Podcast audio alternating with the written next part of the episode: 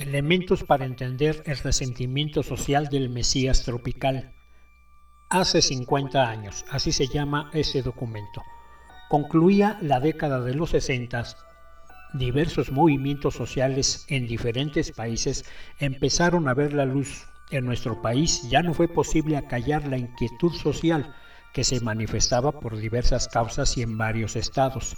Era evidente la descomposición del régimen totalitario con su presidencialismo omnipresente, instituciones sometidas a un creciente descontento social, mismo que era callado de forma violenta, llegando a su máxima expresión de barbarie en el 68 con la matanza de miles de estudiantes a cargo del presidente en turno. De esa forma, la sociedad de ese entonces descubrió que el presidencialismo había llegado a su fin y esa barbarie era el costo que se pagó. En los siguientes años, las manifestaciones de inconformidad social se vieron incrementadas, la que de nuevo fueron acalladas violentamente. El 71 vio derramar la sangre de los estudiantes ahora a manos de otro autócrata, el presidencialismo y sus instituciones sometidas por fin vieron su caída. De esta forma se dieron lentos cambios políticos, buscando dar causa de expresión a los diversos grupos sociales. Se sentaron las bases del pluralismo político. Así llegamos a la década de los ochentas.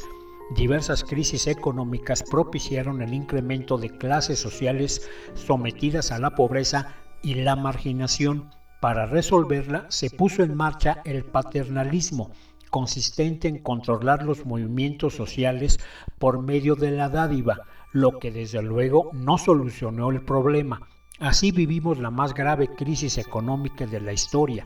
La ineficiencia de las instituciones gubernamentales llegó al límite. En el 85, un terremoto devastó el centro del país mientras los gobernantes agazapados, cobardes e ineptos fueron rebasados por la sociedad, al tiempo que se gestó un movimiento social democrático que enfrentó al régimen totalitario, logrando vencerlo, obligándolo a crear instituciones democráticas. Para la década de los noventas se consolidó el pluralismo político, Paulatinamente, las expresiones sociales encontraron causa de manifestación aún insuficiente, pero el avance ya era palpable. El presidencialismo poco a poco fue perdiendo poder para dar paso a instituciones independientes que sirvieran de contrapesos. Se dio independencia a la Corte. De nueva cuenta, enfrentamos una severa recesión económica que dañó a un gran número de mexicanos. Ante ello, se sentaron las bases para el control económico, con lo que ya no volvimos a sufrir otra crisis. Mientras tanto, en lo político, con más pluralismo, también se acrecentó el presidencialismo, tornando en populismo, que empezó a comprar conciencias a cambio de una despensa. Así arribamos al nuevo milenio. El pluralismo llegó para quedarse, el cual impulsó la creación de instituciones que restaron poder al presidencialismo, atendiendo rubros de la administración pública, principios de especialización. De esta forma se consolidó todo un sistema que bajo el principio garantista atendió los diversos rubros en derechos humanos, derechos electorales, entre otros. Después de tanto, tuvimos por fin un ejercicio presidencial acotado a lo establecido en la Constitución, que ya contaba ahora con contrapesos. Por fin hubo quien le dijo no al presidente. Para la primera década del 2000, las diferencias económicas de los grupos sociales eran aún más marcadas. La solución que se planteó fue más paternalismo, instaurando todo un sistema asistencialista que se ocupó por medio de la dádiva de paliar las carencias, solo parcialmente, surgiendo así el control de las masas a través de los programas asistencialistas Procampo, Progresa y demás. Con ellos se destinaron cientos de millones a grupos sociales, dejando de lado la seguridad y la creación de infraestructura, así como de sistemas productivos. Como consecuencia, el poder se concentró en pocas manos. El poder de los grupos económicos se consolidó. Así los grupos sociales estábamos en manos de los monopolios de alimentos, comunicaciones, financieros, entre otros. De nuevo el pluralismo político impulsó la creación de instituciones e instrumentos jurídicos que permitieran romper esos monopolios que para entonces se apoderaban del 70% del ingreso de los mexicanos, recibiendo a cambio servicios y bienes de ínfima calidad. Urgía, por tanto, poner un freno a la ambición de los varones del dinero. La respuesta de los poderes fácticos no tardó.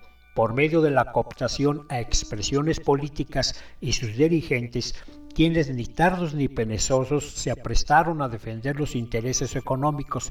El más visible fue el rubro de las telecomunicaciones, defendido por su principal aliado y su partido de entonces, el PRD, su nombre Andrés Manuel López Obrador.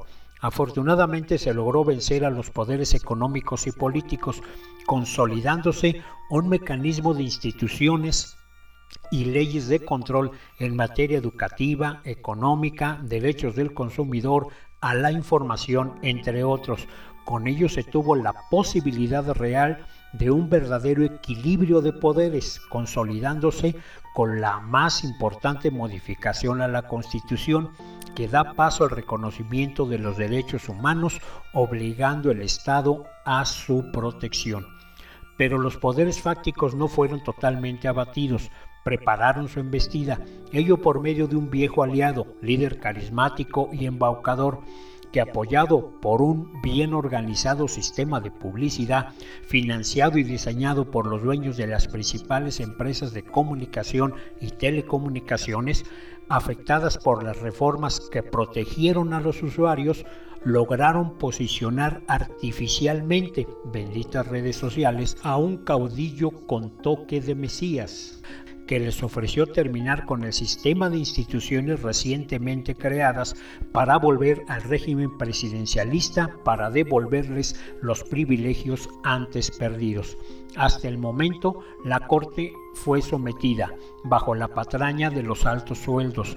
Hay un ataque en contra de las instituciones reguladoras. Se consumó la contrarreforma educativa.